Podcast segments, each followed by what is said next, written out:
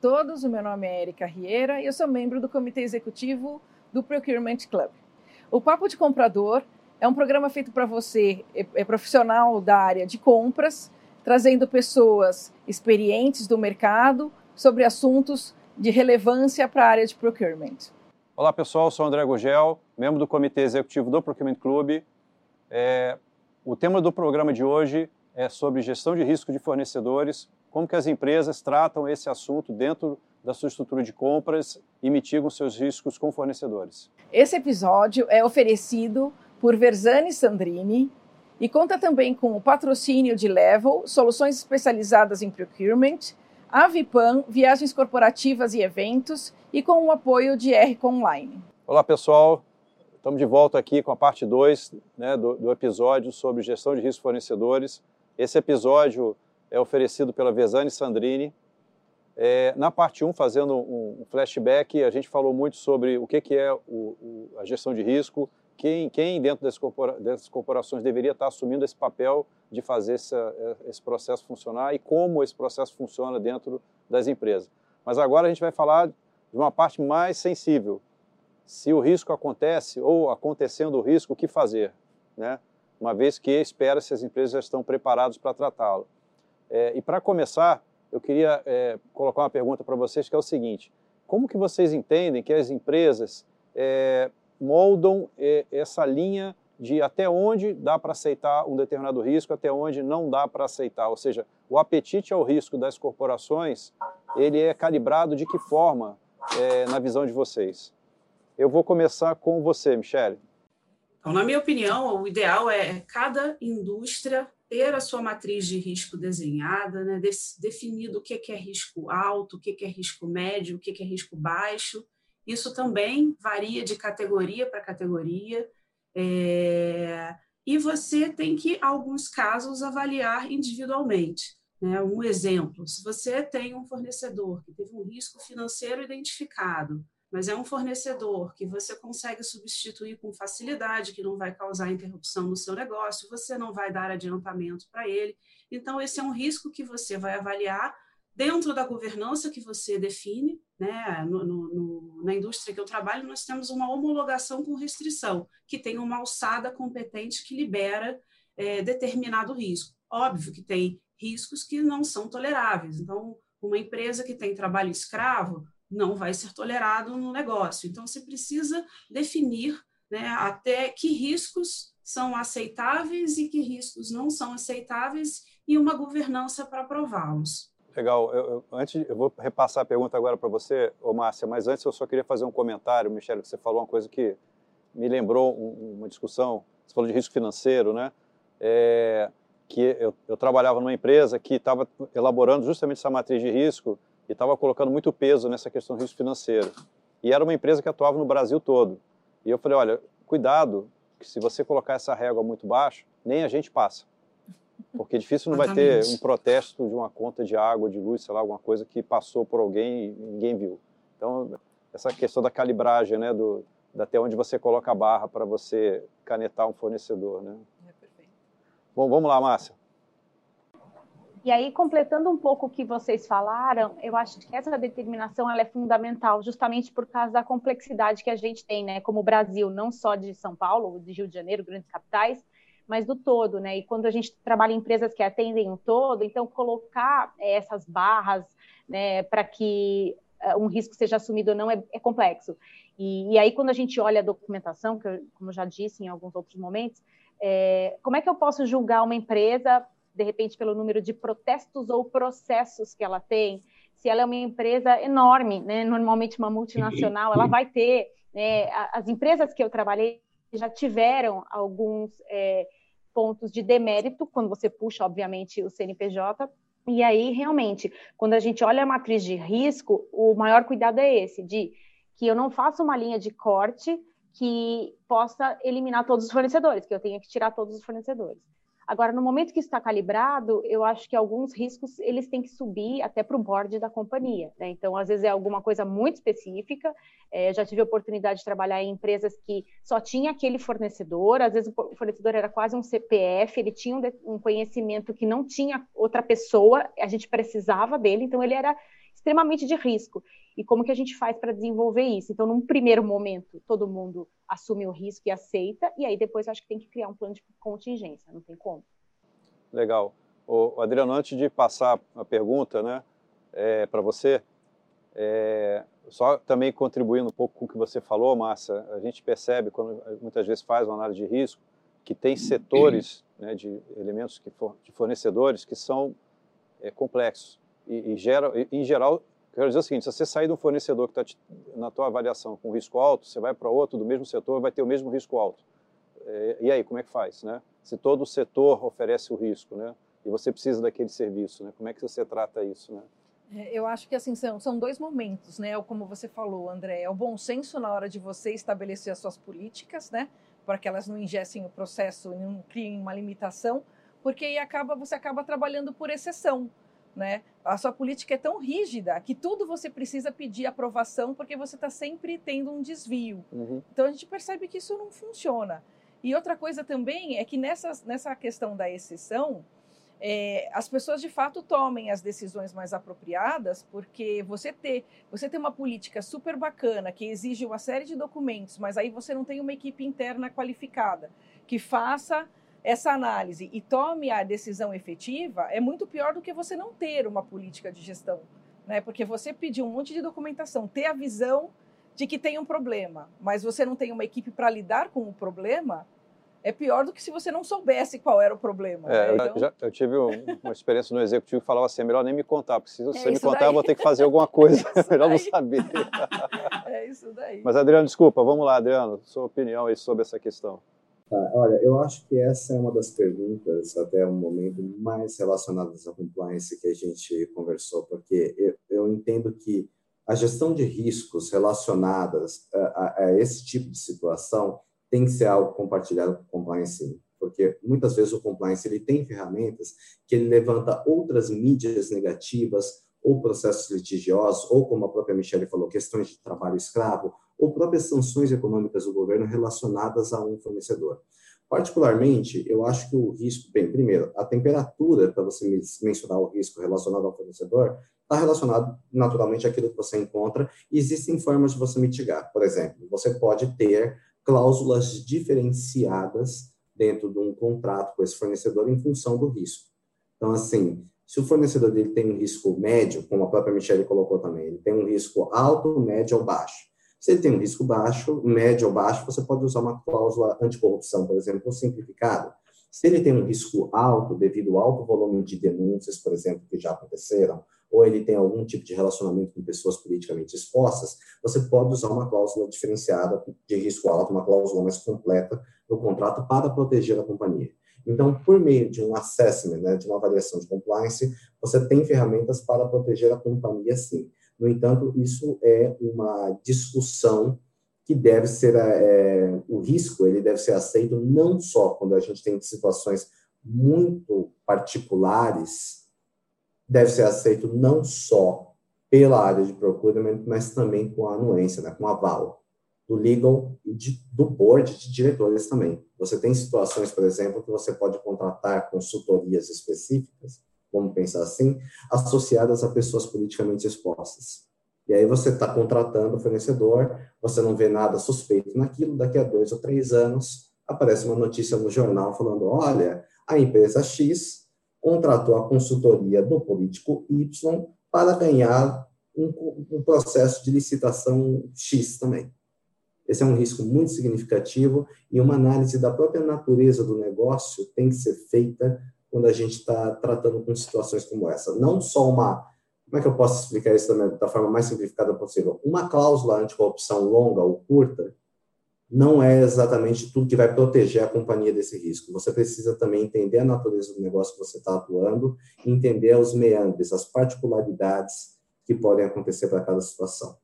O Adriano, é só, só um ponto. Se eu entendi bem a tua resposta, é, além, você está dizendo o seguinte, além de ter um, uma política ou uma regra, uma norma que defina essa questão do risco, né, de, de graduação de risco, matriz, uma matriz de risco, etc., algumas coisas são mais sensíveis que deveriam ser tratadas em um comitê mais estratégico para deliberar ou tomar uma decisão, que não é uma simples e pragmática matriz que vai definir a ação que você vai tomar sobre o risco. exatamente, você precisa também de uma equipe muito, muito sênior para perceber esse tipo de situação. Então, assim, por que, que eu falei essas coisas que eu disse agora? Há alguns anos atrás, há pelo menos dois governos anteriores atrás, um político de alta patente do Brasil, assim, alta patente, digo assim, de alto escalão no Brasil, foi acusado por algumas construtoras muito conhecidas de vender consultorias. Consultorias de projetos que nunca foram entregues. E, e os jornais anunciaram que essas consultorias seriam esquemas de facilitação, de caixa 2, entre outras coisas. E isso passou por um departamento de compliance e isso passou por um departamento de procurement. Então, a questão é, a partir do momento que você vê um prestador de serviços querendo oferecer algum tipo de, de serviço e você não tem também evidências da efetividade que o serviço está sendo prestado, principalmente quando você trata de consultoria, é um ponto de atenção que tem que estar nos manuais de procuramento para identificar esse tipo de situação e também nos manuais de compliance. Então, o que a gente acho que está falando aqui é que além da gente ter o que, a gente tem que ter o como, e que a área de procurement é um gate importante, né, é, para detectar numa primeira instância o que pode ter um risco ou não, né, e aí envolver as pessoas necessárias para aquela tomada de decisão. Né? É, não é só simplesmente é, trabalhar reativamente. Ah, eu recebi uma requisição, a minha função é processá-la. Né? Então, eu vou fazer a cotação, vou fazer a negociação, vou colocar um pedido e acabou a minha responsabilidade. Né? A gente tem que entender que é, quando, sempre que a gente conversa sobre quão mais estratégico a área de procurement está ficando, inclusive esse arcabouço está entrando né, na, na, nas questões operacionais que o comprador ele tem a sensibilidade para quando recebe uma requisição e entende sobre o escopo que está sendo contratado, que exista a sensibilidade não só das questões de compliance, mas outras, questões trabalhistas, né, questões de outros riscos que envolvam aquela contratação e que aí atuem de forma a trazer para aquela decisão as áreas necessárias, não só simplesmente, ah, meu trabalho aqui é colocar o pedido, né? É, não é bem assim mais. Podia ser que fosse assim no passado, mas hoje, com compra se tornando mais estratégico, a gente vai trazendo mais responsabilidades, né? É, por isso que o Procurement Compliance tem que trabalhar muito próximos, inclusive para fazer essa mitigação de risco e identificar situações, é, mídias negativas, relacionamento com pessoas politicamente expostas, questões de sanções econômicas associadas a cada um dos fornecedores que a gente trabalha.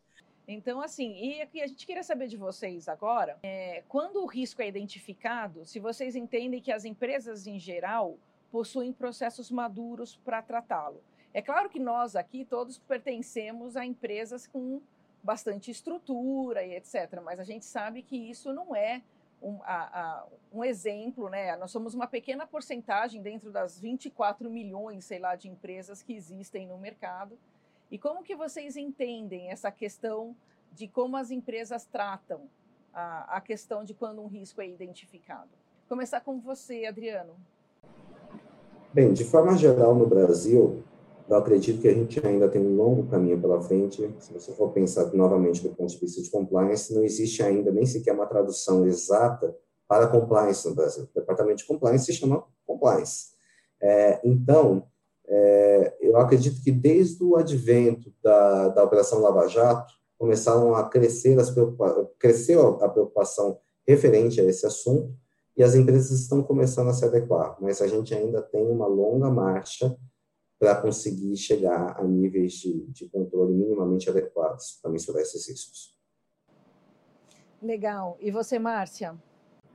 É, eu concordo, eu concordo com o Adriano. É um tema muito novo ainda para o Brasil e obviamente algumas empresas ou multinacional ou mesmo as maiores já têm isso, né? Então conseguem tratar e, e tem como tratar de uma forma mais ágil, mas não acredito que abrange todo o rol de empresas que a gente tem. Eu acho que tem muita oportunidade ainda. Não é um tema tão divulgado, né? Até é, mesmo para a área de compras essa responsabilidade, até um pouco fazendo um gancho do que você falou antes, é, né? Esse estigma de ser tirador de pedido, né? De emitir pedido, isso é uma coisa que que vem mudando, mas que ainda não, em muitas empresas ainda é assim, né? Ainda é a área é, requisitante usuária que escolhe o fornecedor e que faz né, a aquisição e a gente acaba regularizando. Então, eu acho que para algumas empresas ainda é assim, sim.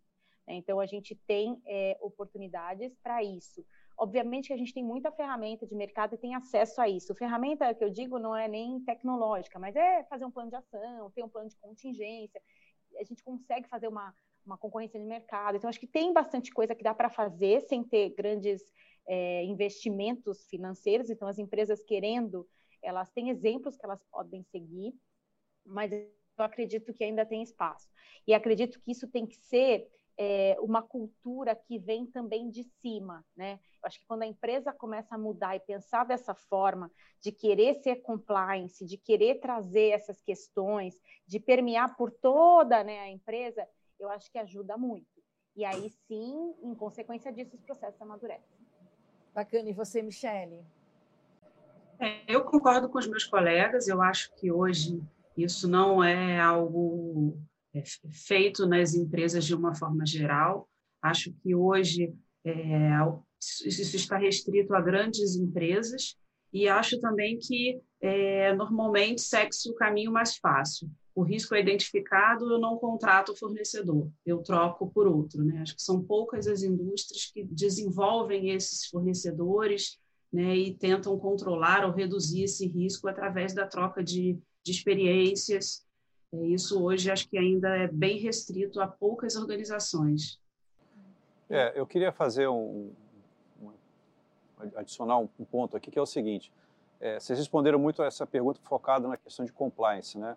Mas a gente já falou até aqui de risco de todo tipo, né? Segurança da informação, financeiro, terceiros, ambiental, se for o caso. Entrega, supply chain. E tem de todo tipo, né?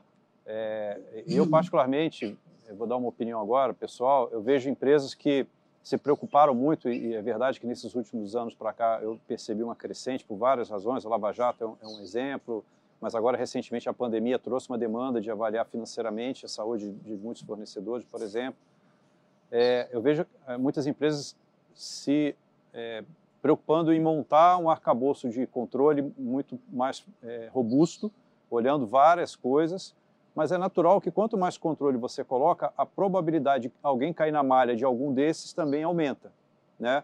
E a pergunta que é, fica é, tá bom, gente, às vezes a minha percepção, montou-se e gastou uma energia muito grande para montar essa estrutura de controle, mas depois que cai, o que, que eu faço com esse cara? Porque não necessariamente é compliance, pode ser uma questão financeira, pode ser uma questão trabalhista, pode ser uma questão ambiental, por exemplo.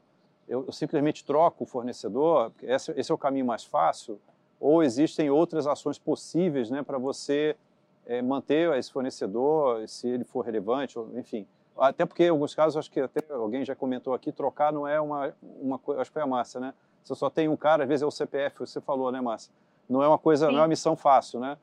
Então, assim, eu uhum. queria colocar essa pergunta para vocês, olhando todo o mix né, de, de possibilidades de risco que é, as empresas hoje montam é, seus controles, se, na visão de vocês, né, uma vez que o cara caiu numa malha qualquer dessas, né, a troca do fornecedor é, é, o caminho comum, né, o mais comum, ou tem outras ações cabíveis aí que a gente possa propor para manter o fornecedor, se for de interesse da empresa, né?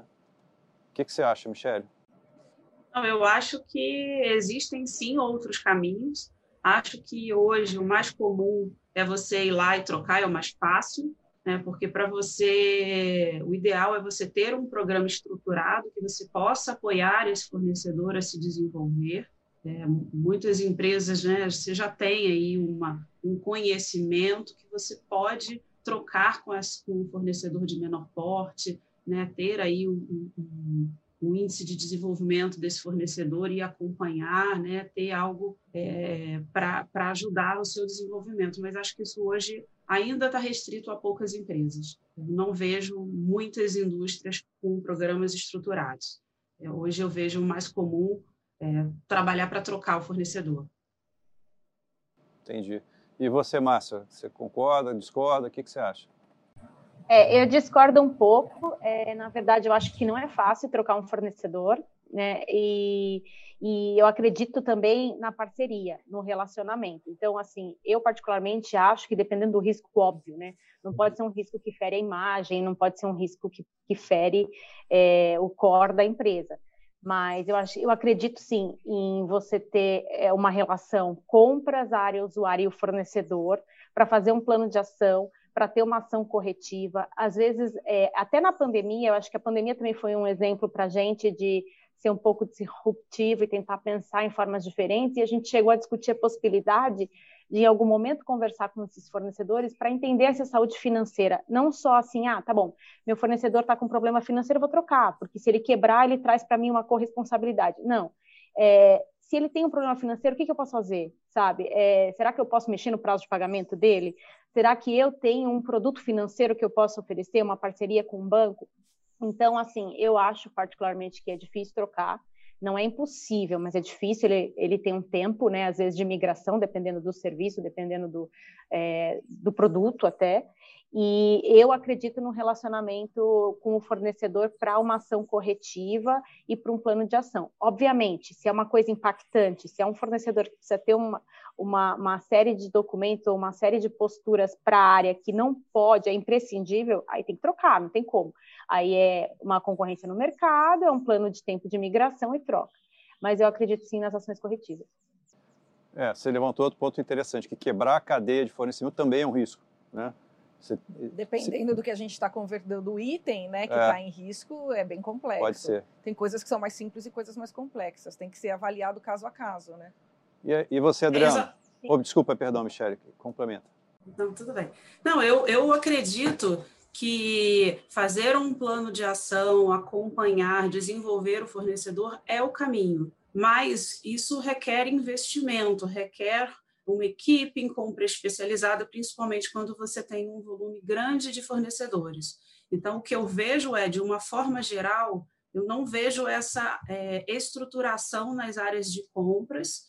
É, agora, é óbvio, se você tem um fornecedor que você que é exclusivo, obviamente você vai trabalhar para desenvolvê-lo. Mas o que eu disse é que eu não vejo esse desenvolvimento, esse plano de ação de forma estruturada nas áreas de compras. Adriano, agora sim, você, por favor. É, sobre a troca de fornecedores, o que eu posso dizer basicamente é o seguinte: se você pega, eu, eu não só ajudo a avaliar fornecedores hoje em dia, como eu também recebo muitos questionamentos de compliance de outros fornecedores que trabalham com a gente, né, na empresa que eu trabalho hoje e em outras empresas anteriores. E as cláusulas que eles colocam para terminar contrato em caso de problemas são extremamente leoninas. Então, assim, quando eu falo de compliance, da perspectiva de compliance, eu estou falando de questão de anticorrupção, antifraude e coisas dessa natureza. Se eles identificam que qualquer coisa dessa natureza é, de corrupção ou fraude apareça na TV, as cláusulas nos contratos, o que eu vejo no geral no mercado hoje, elas falam, olha, o contrato está terminado a partir do momento que a gente identificar isso. Então, com relação do ponto de vista de compliance, infelizmente, o que eu percebo no mercado de uma forma geral é que ainda não há essa possibilidade, assim, de, olha, vamos ajudar o fornecedor, vamos conversar. Isso eu digo com base nas outras cláusulas que eu recebo, tá? Eles falam, olha, identificamos algum problema, a gente tem a liberdade de terminar o contrato a partir do momento que a gente identificou uma mídia negativa, por exemplo, relacionada à companhia.